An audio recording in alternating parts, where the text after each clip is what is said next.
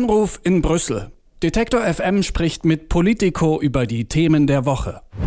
Es ist ziemlich genau vier Monate her, da lag der Brexit-Vertrag unterm Weihnachtsbaum. Die EU-Kommission, die konnte sich gerade eben vor Fristende mit Großbritannien einigen, aber halt auch nicht so richtig. Deshalb hat das EU-Parlament dem Vertrag auch noch nicht zugestimmt.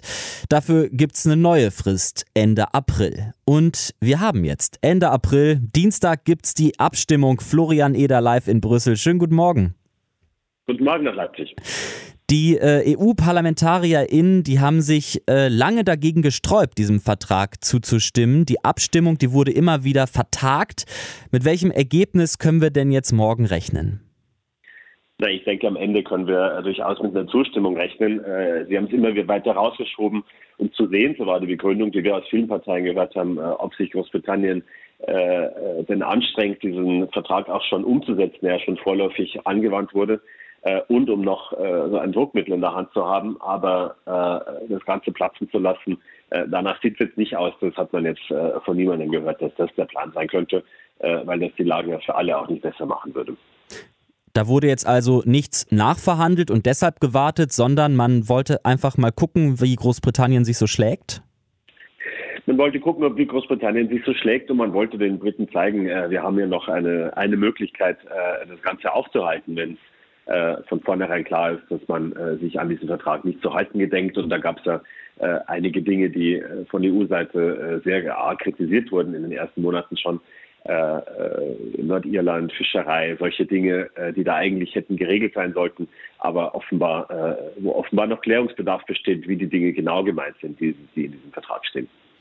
Der äh, Fraktionschef der Grünen im EU-Parlament, Philipp Lamberts, der hatte ähm, ja, im März noch gesagt, Zitat, es ist offensichtlich, wenn das Vereinigte Königreich das vorherige Abkommen nicht respektiert, welchen Sinn hat es dann, dasjenige zu ratifizieren, das auf dem Tisch liegt?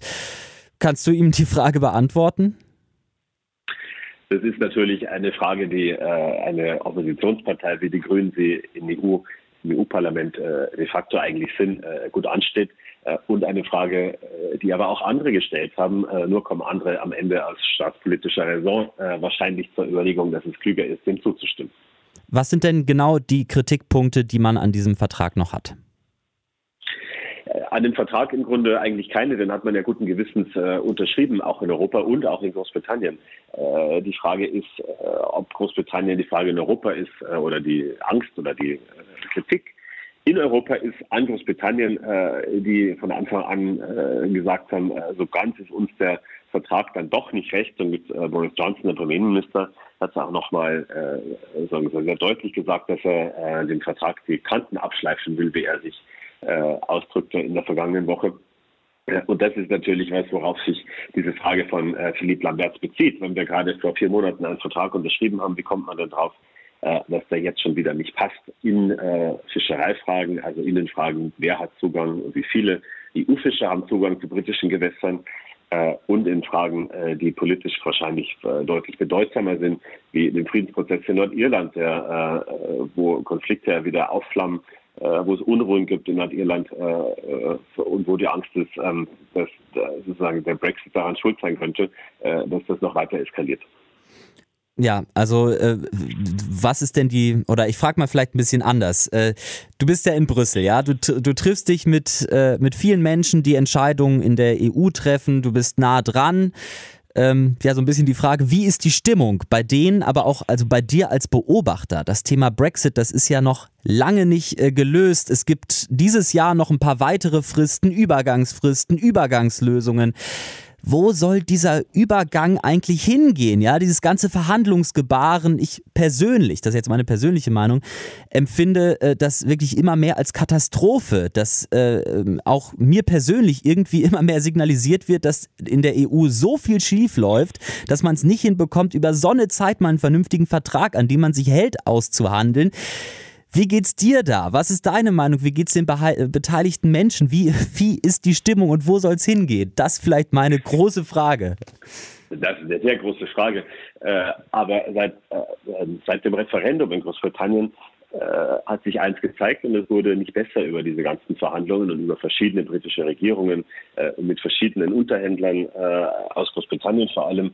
Äh, Europa hatte immer den gleichen eigentlich, nämlich dass es einfach sehr schwer ist, äh, sich aus so einem äh, recht engen Verbund wie der Europäischen Union zu lösen und das sogar bei gutem Willen, wenn man den hätte auf beiden Seiten, eine Aufgabe ist, die nicht sehr einfach ist, weil es so viele äh, Dinge gibt, die man äh, vorher miteinander geregelt hat und die man jetzt einzeln und in Teilen äh, gegeneinander regeln muss, wie diese leidige Frage mit äh, den Zugängen, mit, mit, der Fischerei, mit dem Zugang zum Wasser.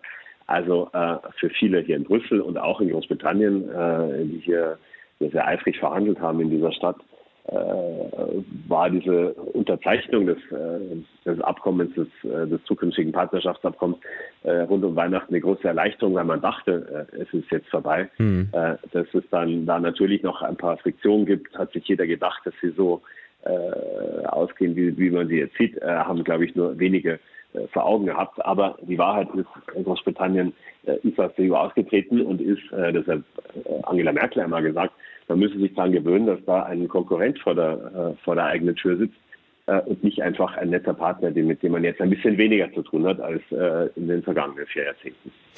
Sagt Florian Eder von Politico Europe. Vielen Dank für das Gespräch.